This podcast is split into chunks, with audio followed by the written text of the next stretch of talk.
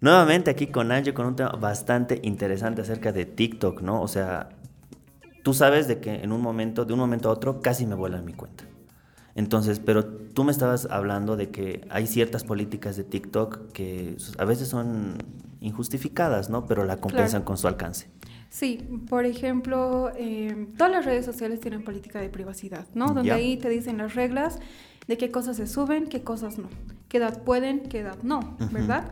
Y obviamente eso es también respetando las leyes universales de todo país, ¿no? Claro. Como es, por ejemplo, el contenido... Los derechos humanos, digamos. Exacto. El contenido elevado para niños en ninguna red social te lo van a permitir. Eh, la diferencia de TikTok es de que a veces cuando tienes un cierre de cuenta injustificado es porque tiene el alcance mínimo de personas. Es decir, solo bastan 25 personas que no les guste tu contenido y denuncien tu cuenta y te la cierran. Solamente eso. Con eso el algoritmo de TikTok entiende de que tu contenido no es apto. Claro. No tiene el... Obviamente te ofrece opciones para denuncia, ¿no? Tienes que responder un motivo, pero solo bastan 25 que hayan respondido de la misma manera para que te cierren la cuenta. ¿Y qué pasa si es que yo creo 25 perfiles distintos? o sea, no, el algoritmo va a rastrear que eres tú. Que eres tú. Eh, o sea, ah, por ejemplo, yo tengo dos correos. TikTok los identifica en un segundo. ¿No? Eso es fácil adivinar. Mm. Entonces tampoco puedes tú. Claro, otra cosa que me he dado cuenta igual de TikTok es que cuando, bueno, yo sabía que por compartida me da mucho más peso que por comentario y que like vale menos que comentario. Eh, bueno, al menos eso es lo que yo, he identificado. Pero cuando yo decía, ah, fácil, pues, yo en mis likes voy a decir, comenten y compartan. Pero cuando veo eh, visualizaciones 500, Dios mío, ¿qué ha pasado? O sea, me he identificado de que yo dije, o sea, yo he dado una acción a mis seguidores pero no me ha dado la viralidad que yo esperaba, porque tenía como 26 o 58 compartidas. y decía, con eso por lo menos voy a llegar a un alcance de 2.000 o 5.000 personas, pero me he mantenido en los 500.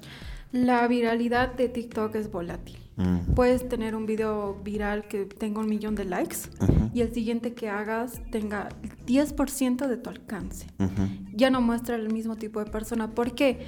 Esto del compartido está mm, sutilmente, ¿qué te digo?, sobrevalorado. Porque sí, los influencers dicen, ¿sabían que se puede compartir en Netflix mi video, verdad? O comparte este video, ¿verdad? No. Obviamente para cuentas pequeñas ayuda el compartir, pero el alcance te lo llevas haciendo lives.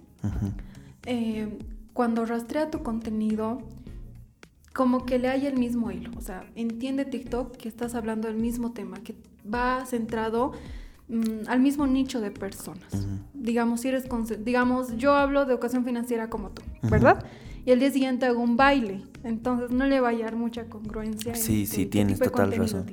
Entonces va a ser bien volátil tu, tu alcance. O la vez que hicimos eh, un live conjunto con, con Ismael o con la con la doctora Paula Sequeiros, realmente la audiencia que ha llegado ha sido muchísimo más alta, pero era porque eran contenidos similares. Hemos hablado casi del mismo tema, pero desde otro punto de vista, desde el punto de vista legal financiero, desde el punto de vista contable financiero, digamos, pero sigue, seguía siendo financiero. Entonces, me parece interesante esto y también el tema de por qué te vuelan la cuenta, ¿no? Que hay personas que tal vez tengan mega viralidad, pero de un momento a otro su cuenta y está chao, ¿no? Sí, justamente te quería hablar del contenido de la doctora. Por ejemplo, de ella no está enfocado para dar like, pero sí para compartir porque es informativo, ¿sabes? Y son mm, bien controversiales las, los temas que ella abarca, ¿no? Porque la mayoría son legislativas, de leyes, ¿no? Ella va analizando, en, haya huecos legales, ¿sabes?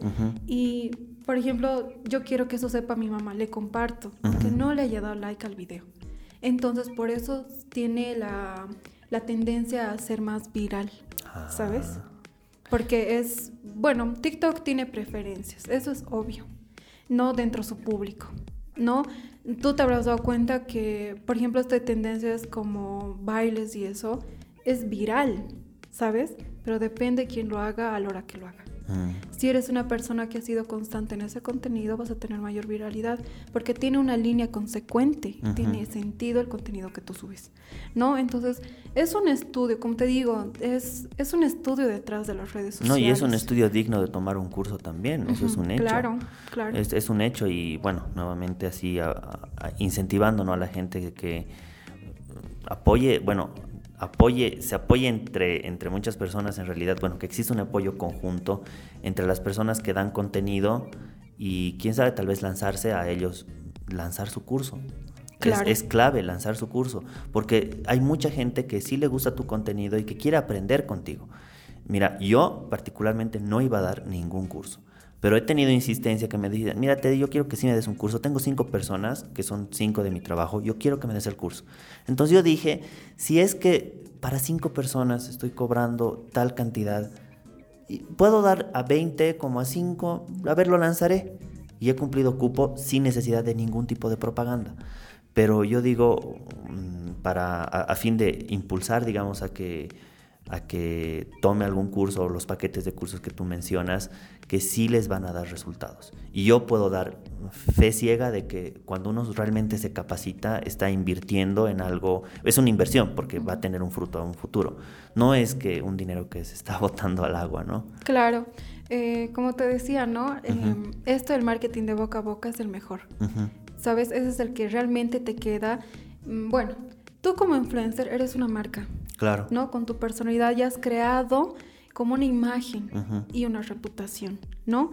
Y obviamente se entiende tu posición de no aconsejar algo que tú mismo no has probado. No he probado, claro.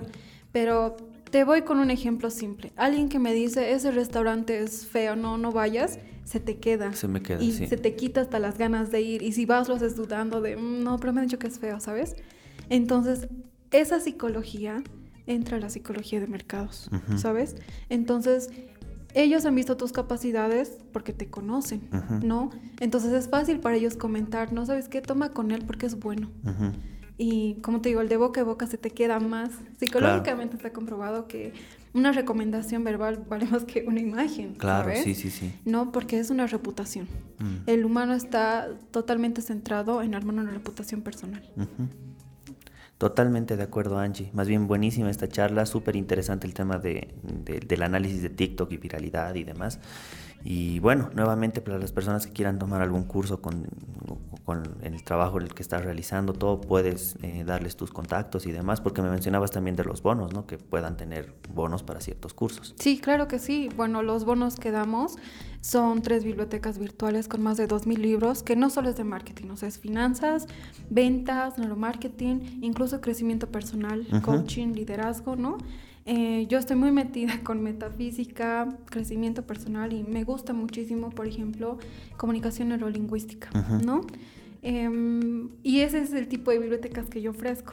Y obviamente con el marketing digital tradicional, con los conceptos actualizados, y el digital que es un furor, la verdad, ¿no? Y audiolibros. Claro. ¿No? Para que si no tienes el momento de leer, puedas tú escuchar, ¿no? ¿A qué número se pueden contactar para para tomar esos cursos? Al 636-37-407.